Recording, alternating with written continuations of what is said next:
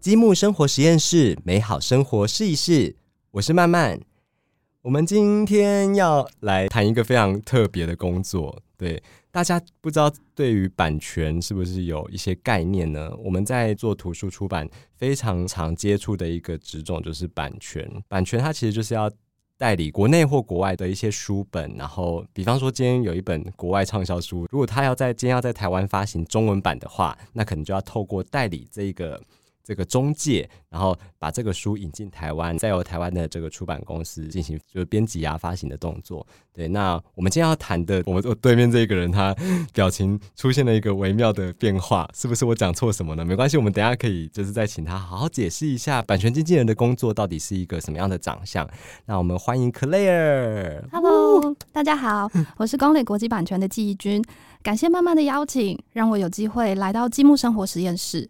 我是二零一四年加入光磊版权，负责成人和儿童小说的版权引进业务。那慢慢其实刚刚讲的真的没有错，我只是因为有一点紧张。我们主要的工作就是帮助台湾出版社取得国外书籍的翻译版权，让台湾出版社可以合法的翻译、出版和销售。这个是最简单的对我们工作的解释。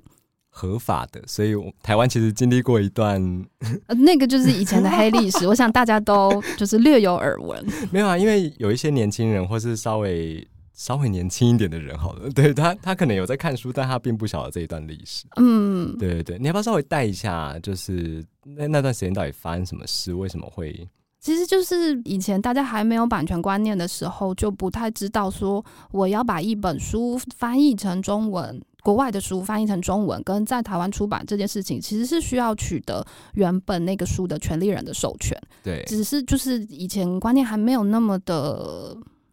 确立的时候，一本小王子大家都可以出。对 对对对。不过小王子又是一个不太一样的状况，就是当一个作者在哦五十超过五十对对对过世，在台湾来讲，就是过世五十年之后，那个书的作那个作品其实就是进入了公版的领域了。那真的就是大家都可以出，就是对对对。新的 turn 通公版，公版对，就是大家都可以出的意思。没错。对哦，对啊，现在像我们看到很多家出版社都在出什么哦。异乡人啊，对对对，大概就是因为他已经真的太久了，没错没错，不需要去抢版权就可以做。对我们 Claire 非常的专业，刚刚听起来对，但他刚刚真的是超紧张，一直在看稿。没错，我有准备，我做了万全的准备。那你很厉害，你你讲完，我在我至少从耳机我听不出来你有在看稿，哎，就是一个哦，好好专业的经理人的感觉。感谢感谢，这个称赞我就收下了。好啦，开玩笑的，就是呃，我我我我相信 Claire 他应该也是准备了很多内容来要今天要来跟我们分享哈。那那个我们今天就先来谈一下版权经纪人到底都在干些什么事。好啊，对，因为大家听到版权经纪人想说哦，版权，所以是要拿版权就就这样吗？还是说你们其实有工作有更多的面向是大家不所不知道的？其实我们的工作就。真的，简单来讲，就真的是在处理很多跟人有关系的事情。嗯，因为我们就会要跟每一家出版社合作，然后跟帮他们处理非常非常多事情。例如说，他们今天对哪一本翻译书有兴趣，但他们不知道呃那本书的权利在哪里，我们就会需要去帮他寻寻觅觅一下。对，就是找很多很多资料，找到那个书的呃作者经纪人是谁，嗯，又或者是他们那个书当初是怎么样把版权交易掉的。那个也都会对于权利在哪里有影响，所以我们就会需要查非常非常多的资料。那再来，因为我们也有代理很多呃国外的客户，那客户因为是独家合作的关系，所以他们有什么书，我们就是需要想办法呃找到对应的买家。所以在那个部分方面，我们也会需要呃写书讯。那写书讯就会有一点像编辑在写呃新书资料卡的那个状态。嗯。我们会要找，比如说这个书卖了多少国版权，它有没有呃被卖掉影视版权，或者是它翻译授权已经授权了二十多个国家，就是要帮编辑把所有呃行销的亮点全部都列出来。那我们公司的特色是在小说这一边，我们都会把一整本的小说看完，就是如果时间允许的话。所以其实我们可以一整本哦。对，我们公司有一个每个礼拜三的有一个读书会。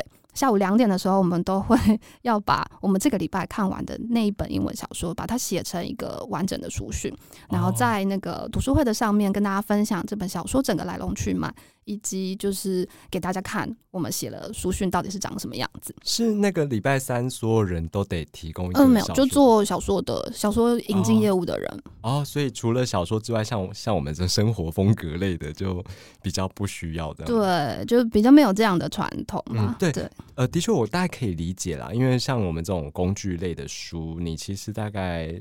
你就算不懂那个国家的语言，你大概翻一下，它如果有图片的话更好，你就大概可以知道这个书在在干嘛。但小说的确是要把它消化完之后，你才有办法知道它的故事内容。对，因为其实如果非文学的书的话，它通常都会有目录，或者是国外有时候会给一个大纲，那那样大概就可以知道说，在这个主题之下，他讲了哪些内容，是不是我们想要做的。我相信有专呃很专业的编辑或者是版权经纪人，其实。在基于这样的资讯内容，就可以判断出我们到底要怎么样去打这本书。但小说因为就没有目录嘛，一对对，开始就开始了。所以，而且一开始你很可能看百分之十或百分之二十的时候，你都不太确定，就是那个书之后会怎么进展。嗯，你顶多就是知道它是文学小说，它是大众小说，或者是它是犯罪悬疑推理，会有死人的。就是这样而已，所以对，就是详细，就详细怎么样的进展，你很难，你不读的话，你基本上就是不会知道。而且小说在每一个作者他在文字上面的拿捏使用，他也很。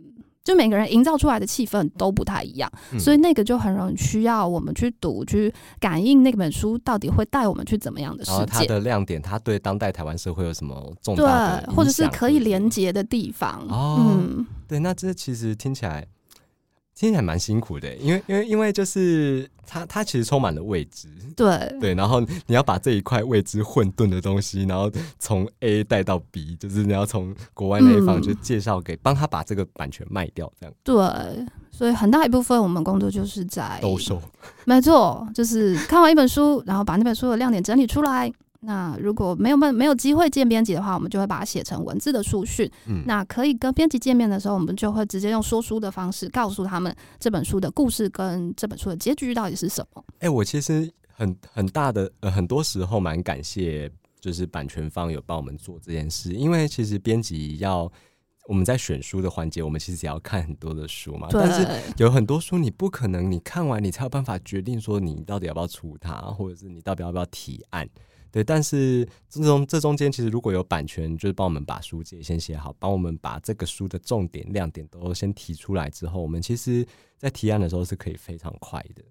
对，就是很快就可以抓到说，哦，这是一本关于收纳的书，哦，这是 因为我们就是做工具书比较多，哦，这是一本关于哪里，呃，哦，葡萄酒养成记等等等的这种这种内容的内容的一些细节，我们会比较清楚。太好了，听到就是编辑觉得很受很受用的话。对，因为我我其实刚入行的时候，我真我是真的会乖乖的稍微，我我不会当我当然不会全部看完啊，但是我就是会稍微就是至少浏览过。那浏览也许就是基本上一个下午就跑了，就不见了。对，因为看书很需要专注，跟你真的没有办法呃把心思花在别的地方。对，尤其我做文字书比较多，我很多时候我没有办法用图像去想象。嗯，对，那我就必须那目录，因为。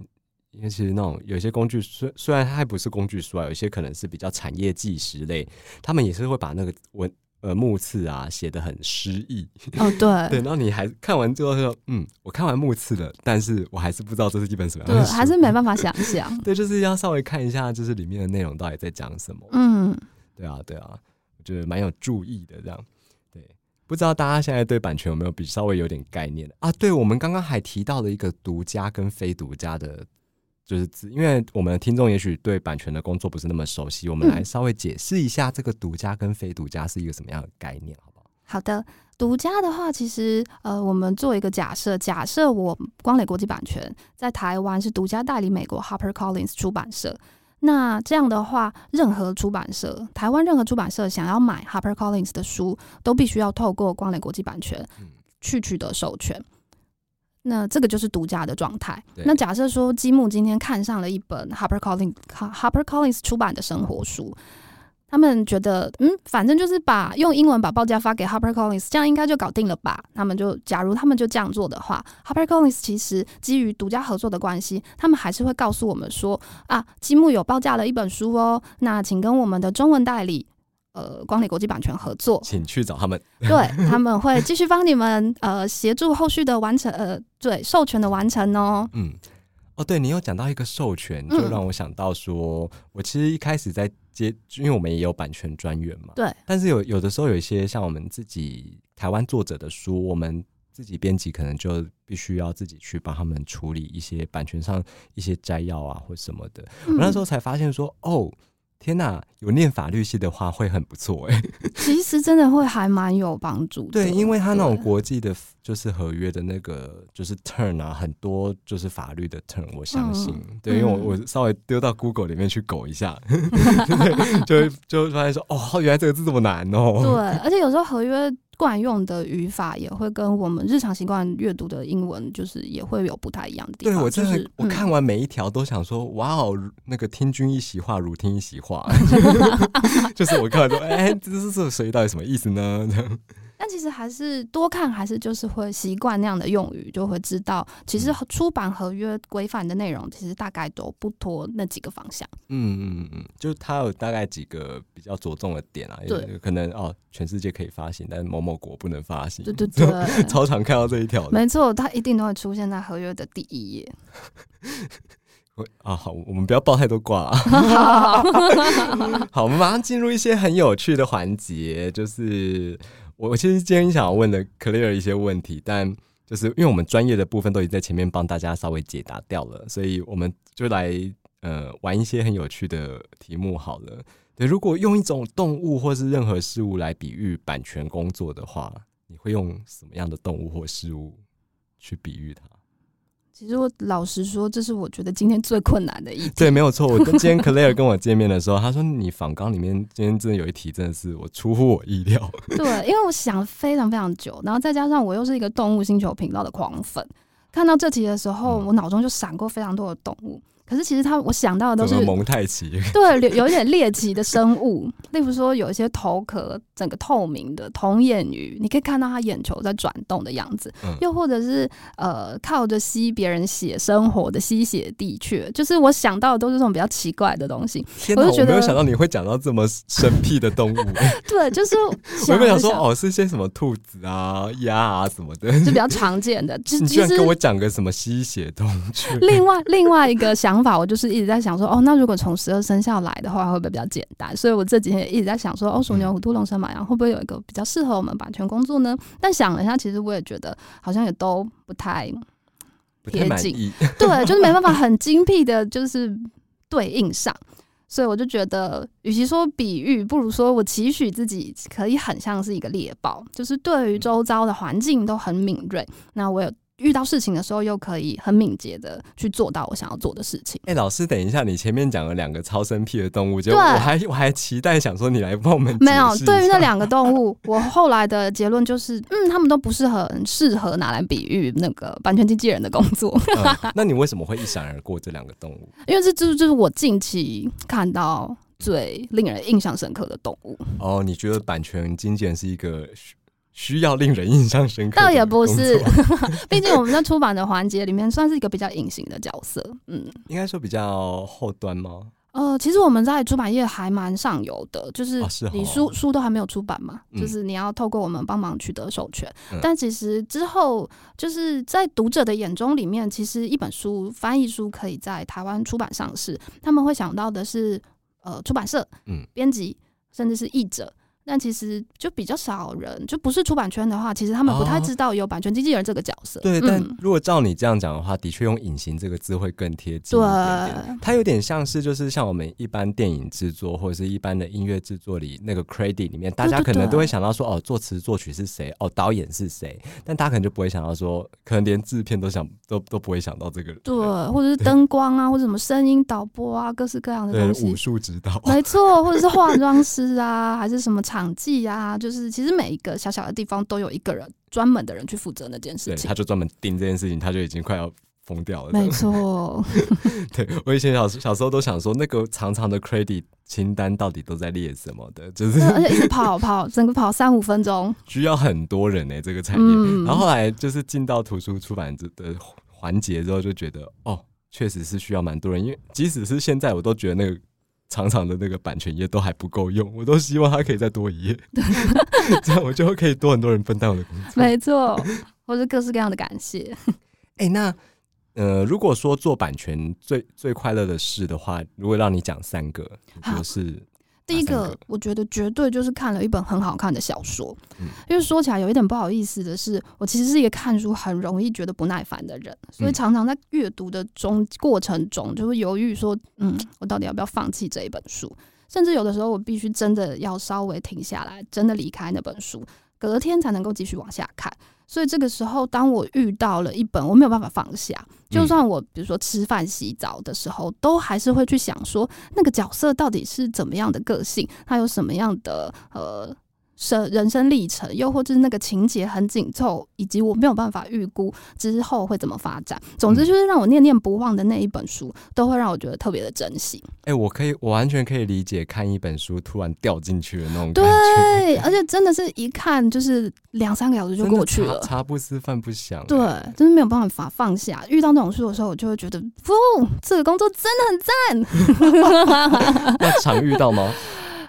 其实没有，突然泼了一个水，就其实没有很长，所以就是在那个小小呃很少发生的几率的时候，就会觉得特别特别开心。其实我想也是啦，如果这种事情常发生，它也不有趣啦。对，嗯，就是你会麻痹。对，嗯，哎，那除了这个之外呢？我们说三个的话，对，第二个的话，嗯，从某个角度来说，我们的工作就是其实都是在处理跟人相关的事情，嗯，所以我们就会有很多的合作伙伴。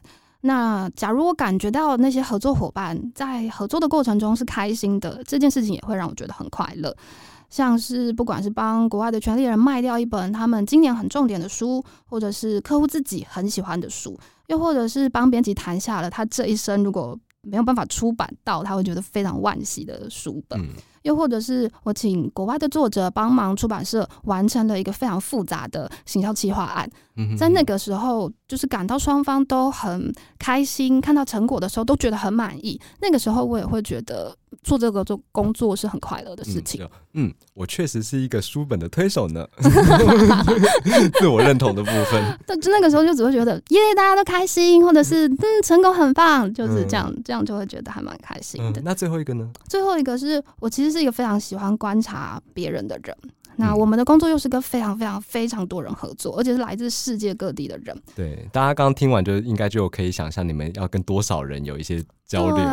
真的，真的非常的多。所以就是日常的邮件啊，或者是面对面的开会，在每一天的工作里面，都可以去感受跟去观察别人。这也是让我觉得这份工作很有意思的地方。那这些合作的关系通常都很长久。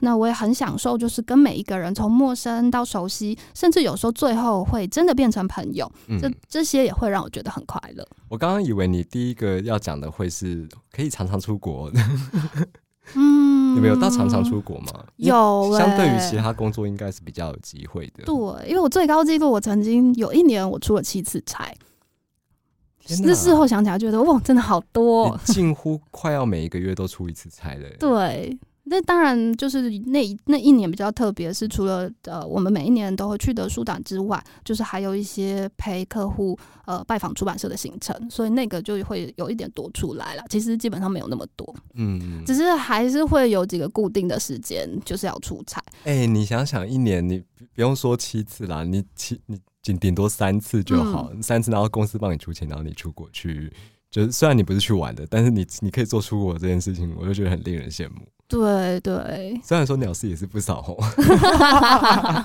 不过可以出，你要付出代价。对，就是回来的时候可能就觉得哇，信箱爆炸。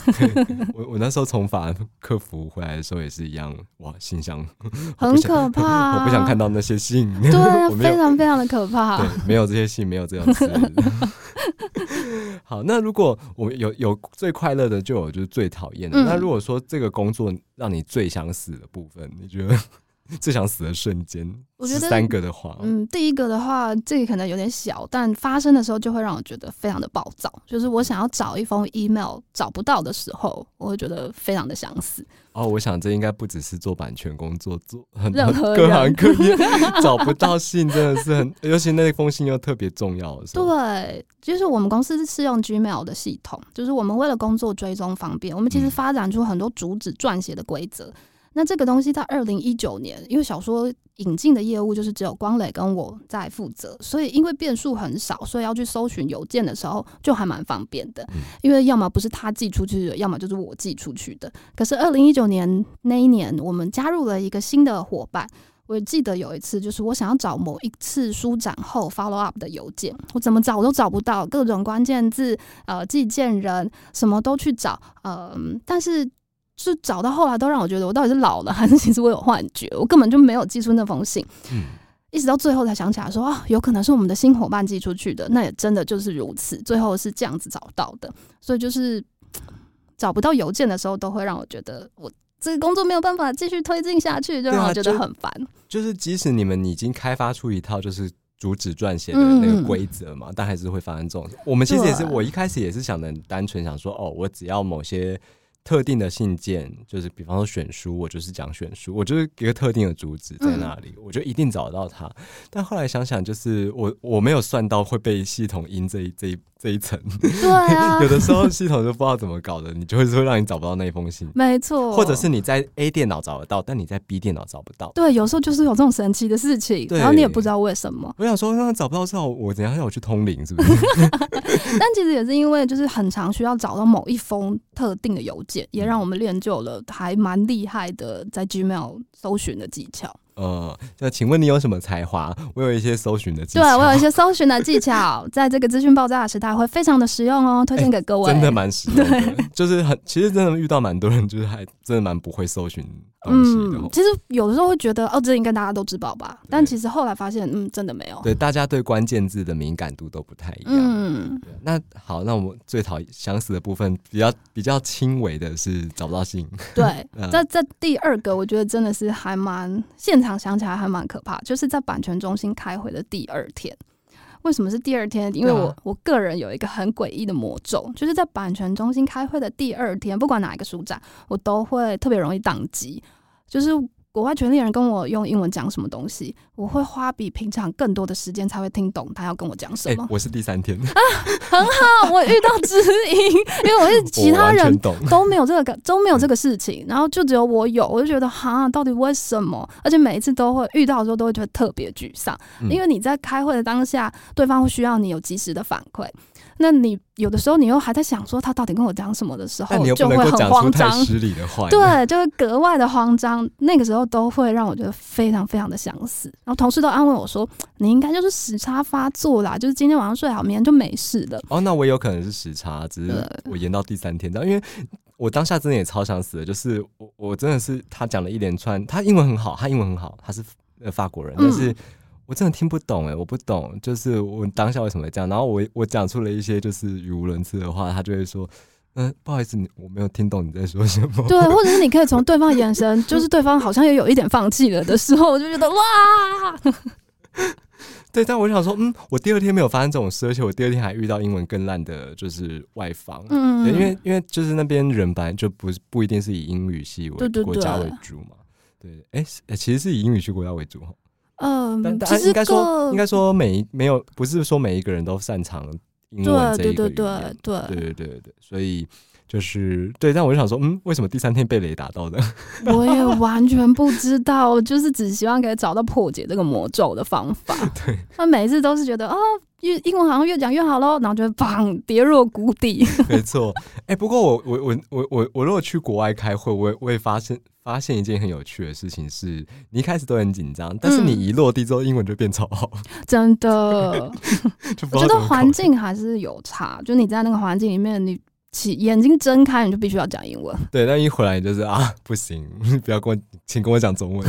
Talk to my hand。对，就其实我呃还没有做这个工作之前，我其实没有那么擅长跟。陌生人沟通，或者是交际这件事情。但是因为要去跟国外，呃，因为要去国外出差，要跟国外的权利人呃讲我们这个市场怎么样啊，需要讲英文，所以每一次出差回来，然后要跟陌生人见面的时候，我都会觉得 讲中文真的再也没有任何事情可以难倒我。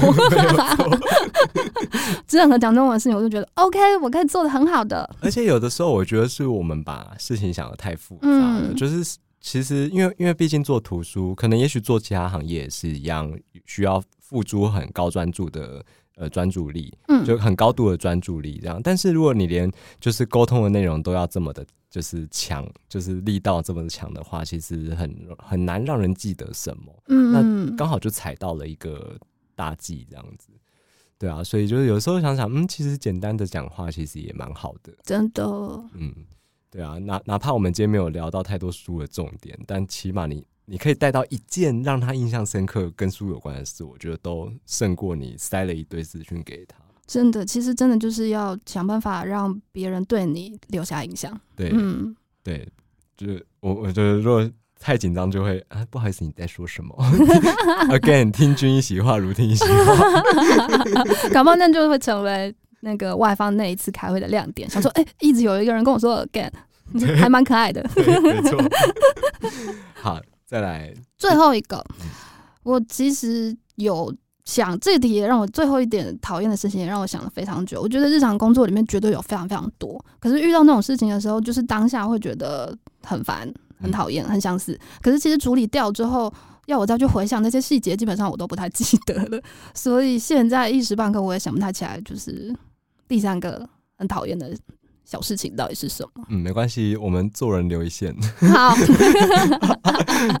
总是要留给自己一些发展的空间。没错，不一定要喜欢的事情，讨厌的事情也需要发展空间。对的。好了，那我们来，我们来跟听众聊聊，就是五个版权人不得不知的书展。因为我我想有一些有一些书展，听众应该是多多少少有一些印象，像我刚刚讲的。哎，但是我其实没有要先先爆出那个雷，所以对，先让 Clare 讲一下这五个版版权人不得不知的书展是哪五个？那我就按照时间。顺序来讲，好啊，是不要帮帮我就是跟听众讲一下是几月，好不好？好的，呃第一个最我觉得对台湾人最重要的，当然就是一月三十一号即将要举行的台北国际书展，耶！欢迎大家一起来到那个世贸逛书展。对，这一集我大概礼拜三就会播，就是这个礼拜三。赞赞赞！对，大家一起来，就是台北书展很需要大家的支持，一起沉浸在书的世界里面。对，不一定要买嘛，你也来可以看看我们啊。对，而且还有很多主题活动啊。对啊，有一些有一些作者对谈啊，或者是一些。哦，就是你不只可以看到台湾人，也可以看到国外的作者。没错，对，幸运的话。然后第二个就是三月的时候的波隆纳书展，这个书展其实主要就是面向是童书跟插画家，所以在那个书展的气氛就会非常的活活泼。因为其实我有跟还蛮多客户有讲过，在波隆纳有一个很不一样的气氛，他们就说：“哦，对啊，就是波隆纳跟伦敦或者是法兰克福比起来都比较。”轻松相对来讲，因为他说，如果你卖的书或者是你想要去买的书，都是一些会讲话的兔子啊，或者是有魔法的呃小女孩啊，你觉得那个气氛到底能有多严肃？那我想说，哎，也是真的是蛮有道理的。对，但这些话如果充斥在成人书的世界里，大家就会觉得你疯了，会觉得你在说什么？就会是一个还蛮不一样的世界。小说例外了哈。对对对对对。然后再来是四月的伦敦书展，伦敦书展的话就会是。比较成人的世界，嗯嗯，然后因为波罗纳跟伦敦就是三月四月嘛，就是紧接着前后举行的，所以其实伦敦就会更 focus 在呃成人的文学小说跟成人的非文学小说。哦，我一讲到伦敦，我我刚原本还想要接一个字，但是想说哦。接接的好，好像也不太对。你刚刚说哦，伦敦书展，我想说哦，充满英国腔的一个书展。哦，对，但会有一部分的人会讲着英国腔，但是因为书展就是来自世界各地的人都会参加。对我后来是想到这点，没错，赶快把话收回来。所以你还是会听到各式各样很神秘的英文。对，我我光是在好，等下好，我们等下再讲那个。好，我很怕暴雷。继续，继续。然后再接着就是五月底六月初的纽约书展，那纽约书展会比较像。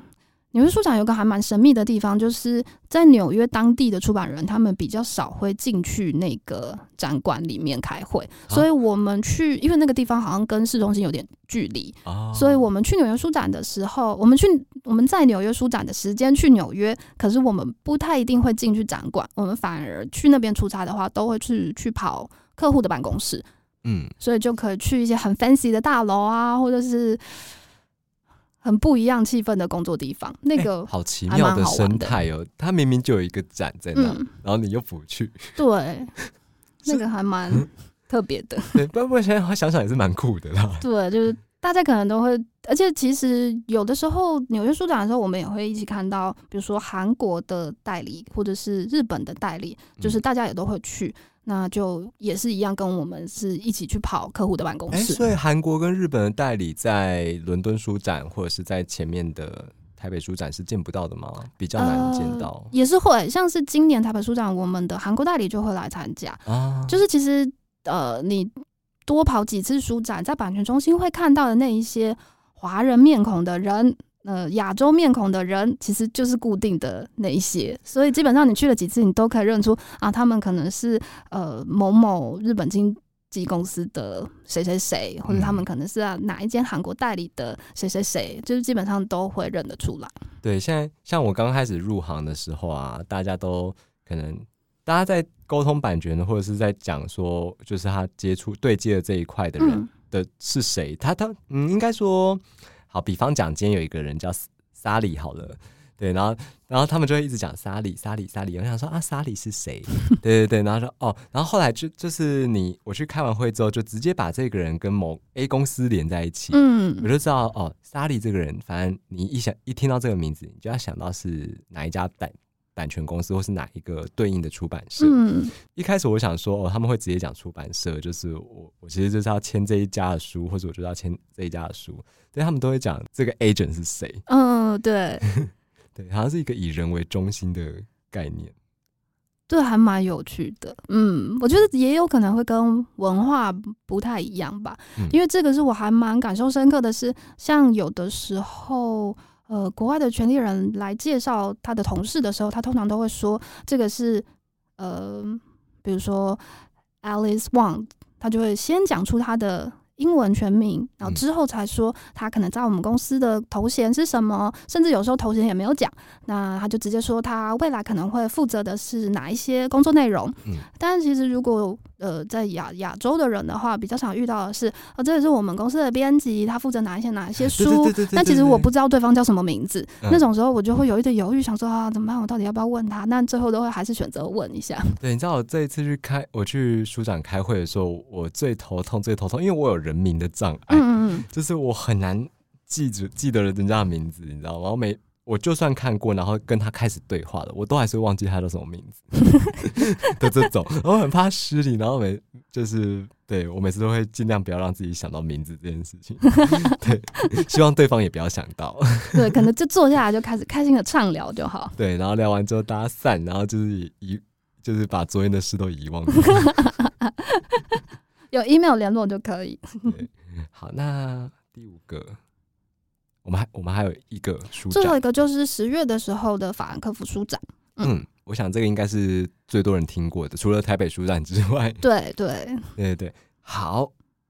哎哦，你们要特别哦，对哈，因为我们今天等一下就要来聊，没错没错。对，我想说哦，你这个每一个书展都有帮他们给他们一个简介，这样我想说嗯。然后法兰克福书展句号，哎，没了吗？哦，对，因为我们要谈这件事。对，好，先跟大家就报告一下，法兰克福书展它其实呃，过去二零一零二零二一年，它因为疫情的关系，所以演变成线上举行。那去年底它回归了实体的活动跟见面。那我们今天就要来问一下 Clare，就是这个法兰克福书展，你你有参与到它线上展的部分吗？诶，其实应该这样说，就是呃。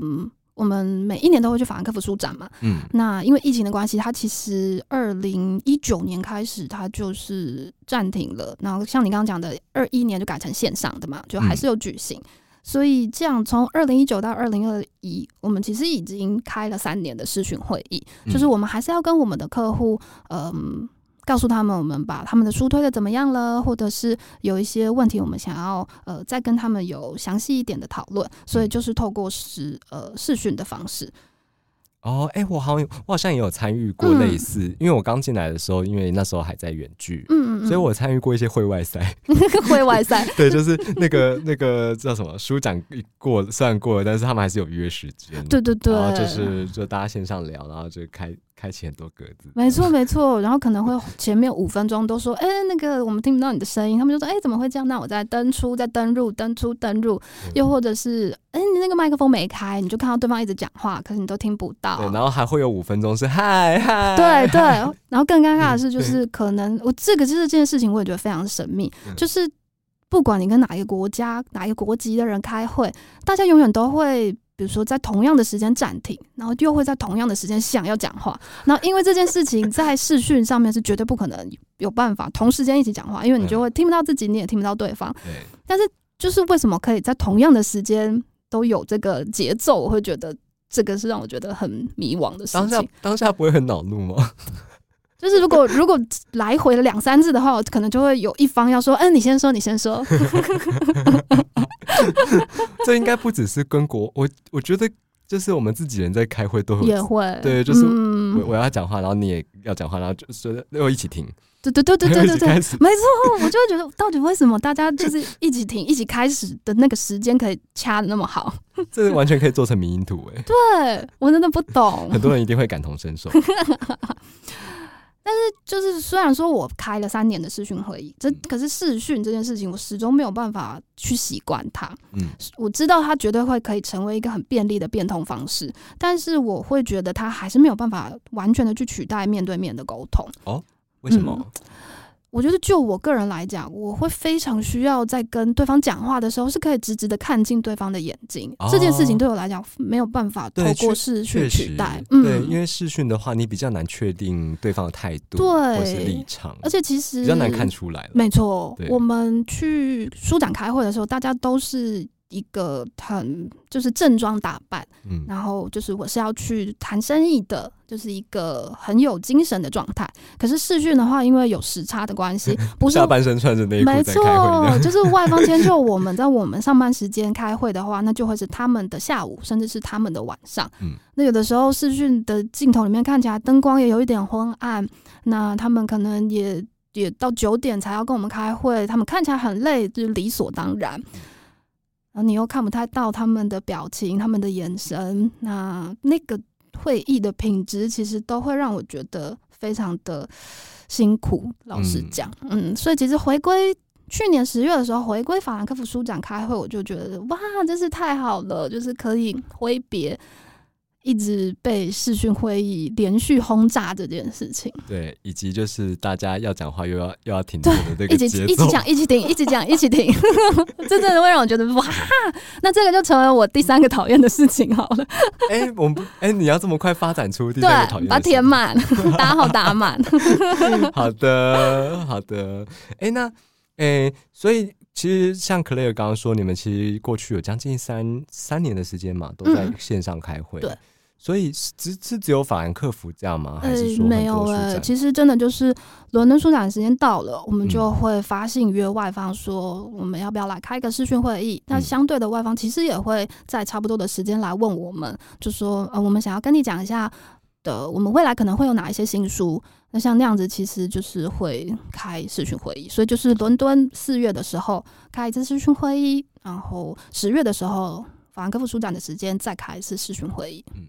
那一年就比较可惜，没有办法像出国七次这个部分这么疯狂。没有办法，所以其实我们的工作其实没有受到疫情太多的影响，就是在业务进行的方面。可是其实心情上面，我事后想想，其实是蛮受蛮受打击的。老实讲，对，而且包含你在就是吸收所有的外方的资讯上，你都你在你因为你吸收上就会觉得有落差，那你更不用讲你传递出去给。中文的出版社，最后又会是一个不一样的情景。对，而且我觉得去法兰克福书展开会，你真的见到了外方，外方会用各种方式传递他对这本书的热情，你会很直接而且真实的收到他的期待。例如说，他会用小狗眼闪闪发光的眼神说：“啊，你们真的很棒，你们真的帮我把书卖得很好。”那种时候也会觉得好，那我回去会更努力。或者是他就是紧紧的抱住你，说到这本书怎么因为你，然后他可能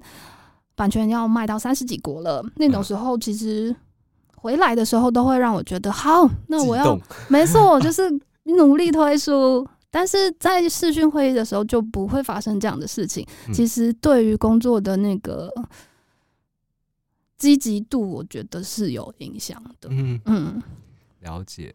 那哎，我们我们我们来进入第二题好了。对，因为因为就是实体跟线上的部分，我觉得其实差不多就是这样嘛。因为像像其实台湾也是一样，就是近近期比较回归实，比较大部分的人都回归实体的工作。就是，其实我我也有类似的心境啊。对，那如在你的工作里面啊，就是像以凡客服书展为例的话，你你都在做一些什么样的事？虽然我们前面已经提过版权，它大概在做些什么事，但是实际上我们实物跟理论总是有一些不太一样嘛。对对，来跟跟我们的听众好好分享一下。就是在。法兰克福书展上面谈版权这件事情到底在讲什么？其实我觉得这题问题超级棒，因为我还没有去过法兰克福书展的时候，我也对于这个事情非常的好奇。到底有什么好谈的？对，到底在谈什么？谈那么久，就是其实我觉得这题可以在版权引进的情境下面分成两种身份来讲，一种是像我们这样的版权经纪人，另外一种就是出版社的版权或是编辑，总之就是代表出版社，也就是买方的身份来讨论。那像我们这样的版权经纪人啊，其实，在跟国外的权利人的会议上面，就会有一点点类似我自己的感觉，会像是期中、期末考的感觉。嗯，因为我们需要给他们一个交代，我们需要让权利人知道说，他们手上的作家，我们在台湾这边推的怎么样了？有几家出版社登记了？那有几家出版社决定说，哦，我们没有要报价？那不报价的原因是什么？其实这一些我们都会需要收集起来。告诉权利人，让他们知道说，台湾的市场对于他们的作家到底是有怎么样的想法，就是你们要让你们要让外方有对于台湾的市场是有一些想对更多的很实际的想象画面。嗯嗯嗯，没错没错。那呃，除了针对他们的书、他们的作家，我们也会要。告诉外方说啊，台湾的书是现在在流行什么？大家都想要找的是什么书？那哪一些又是大家一听就说呃，我们不考虑？就是这一些东西，其实也会需要提供给权利人那边知道，提高业务的精准度。没错，就是他有的时候听了之后就会知道说啊，好，那哪一些虽然说在美国或在英国是他们的重点大书，但在我们这边可能就很难卖掉。那一种其实就会还蛮对他们来讲是很有价值的资讯，也比较方便。就是关关于，因为每年要推的书实在太多了，对，没错，至少筛选掉一些，让大家大家也比较可以节省时间去看那些资讯，这样。对，那呃，我们这边的说完了之后，就是外方可能也会告诉我们，他们有哪。接下来会有哪一些新书？他们有签了哪一些新作家？嗯，或者是哪一本书卖掉了影视版权等等的。所以其实，在三十分钟的会议里面，就是会有一点像资讯交换。我们告诉外方，我们这边的世界发生了什么事情；外方告诉我们，他们那边的世界发生了什么事情。很满诶，等于一方只有十五分钟，就冲冲冲冲到不行。可是有的时候，就是也不是每一个人都那么擅长于呃讲话或是沟通，或者是他觉得嗯。讲到这边就差不多告一个段落了，也是会有提前结束的时候。嗯，那通常如果时间还够的话，我都会再多问一些事情，加强我们跟这个客户的连接。嗯，例如说，你开完会之后有没有要去哪里度假啊？还是你要直接回家啊？或者是也会询问权利人说，他们哪一些市场的翻译版权是在去年一整年里面销售最好的？又是呃哪一些书最受欢迎？同时也可以了解一下我们邻近的国家，就是日本、韩国啊，他们又是哪一些书比较好卖，流行什么？嗯，或者是你也可以跟告诉权利人说，我最近读了哪一本书，我觉得非常好看，或者是哪一个电影、哪一出剧，我觉得我你一定会喜欢。就是像这一种比较偏朋友聊天的内容，其实也可以在结尾的时候就稍微聊一下。其实反而闲聊才是真的啊，对，闲聊得到的一些讯息，搞不好还比较接近你。就是当下那个国家的情境。对，因为有时候讲一讲，他们又会说：“哦，那你喜欢这个？那这个你搞不好也会有兴趣。”对对对对对对。所以其实，嗯。刚刚是刚刚是一个有默契的停顿嘛？对，这就像 立刻重现视讯，有些原住民之间会 哎，那种感觉是一样。所以其实闲聊真的是还蛮重要的。嗯。对啊，有时候我也觉得从闲聊里面可以获得很多资讯，但而且一方面是我也不太希希望自己可以提前结束会议。对对对，因为我因为我很怕这是一个失礼，这是一个失礼的事吗？是吧？我觉得看外方，而且还有看你是哪一天。如果越靠近书展结束，大家疲累的状态都是加剧。如果提早结束的话，大家可能就会觉得嗯，有时间可以放空一下。对，太好了，我爱你。没错，我说真棒。对，但第一天都这样，就是打妹的。对，所以所以像真的是大家提前开始无言的时候，我确实就是会想一些闲聊的事情。对，所以我觉得，嗯，如果未来有要去参加法兰克福书展开这些版权会议的话，就是你也可以针对外方呃的是经历，或者是他负责的哪一些书种，去准备闲聊的小话题。对啊。哪怕你聊聊你在路上看到了一个大帐篷，你觉得很有趣，都可以跟他聊。我觉得就是外国人其实真的很会回应任何的话题，就是你只要把你想要讲的东西讲出来，他们基本上百分之八九十他都一定会很热络的回应你。文化差异啦，没错没错。小时人家小时候叽叽喳喳的机会就是比较多。我是不晓得现在是不是，但是至少在啊，不小心透露年纪，不会啦，就是对，大概差不多两千。至少到两千零两千一十年，那二零一二零一零对，每次要讲这个年份的时候就卡住。对，二零一零年至至少即使到二零一零年，我都觉得对，也许至少 Western 这个国各个国家他们叽叽喳喳的机会真的是比较多的，对，就可以成为一个热络的、很积极的听众。对，然后就是我们就是那种最怕空气突然安静，但是大家又会很安静。没错，就是你。会议差不多要结束的时候，你都会有一个感应，想说：“哦，好好好，就是要结束了，那我的小话题开始要出来喽。”然后我刚刚讲到，就是在版权引进的情境之下，有两种身份嘛。另外一种身份其实就是出版社的版权或者是编辑，这种基本上就是一个买卖双方相见欢的一个会议。嗯，就是你可以更直接的去沟通你的需求，出版社就会需要告诉权利人说，他们出过哪一些书，现在要找的又是什么。就是外方他们通常都可以经由出版社出过哪一些书，快速的去知道说这个出版社大概的一个轮廓。那在听完出版社想要找哪一些书之后，他们就就可以更精准的去推荐他们觉得适合的书籍。哎，我真的也觉得编辑参加这种会议，有的时候也是真的蛮需要的。嗯，对，尤其是像刚刚我们讲到的，每一个国家它流行的东西，它呃有热点的东西，其实都不太一样。对，然后我我们了解他们的东西，然后也有助于我们去判断说，哦，这之间。可以怎么连接？因为像每次在选书的关头的时候，才看到这件事情的时候，有时候已经来不及了。对，来不及去思考这些，好好的想一想这些问题。对，但是当你只是在开会的时候，你就有办法先去连接说，哦，所以这个国家发生的事情，跟如果如果他要把这个战争的故事引到台湾来，那我要怎么样让这个战争跟台湾人民做连接呢？等等等的，对对。我是想开了一个太严肃的话题，倒是不会，因为我们来聊一些奇幻兔子，奇幻兔子会说话的小乌龟。呃，然后就是，如果编辑跟版权他们在会议上面听完外方的介绍，他们觉得非常喜欢。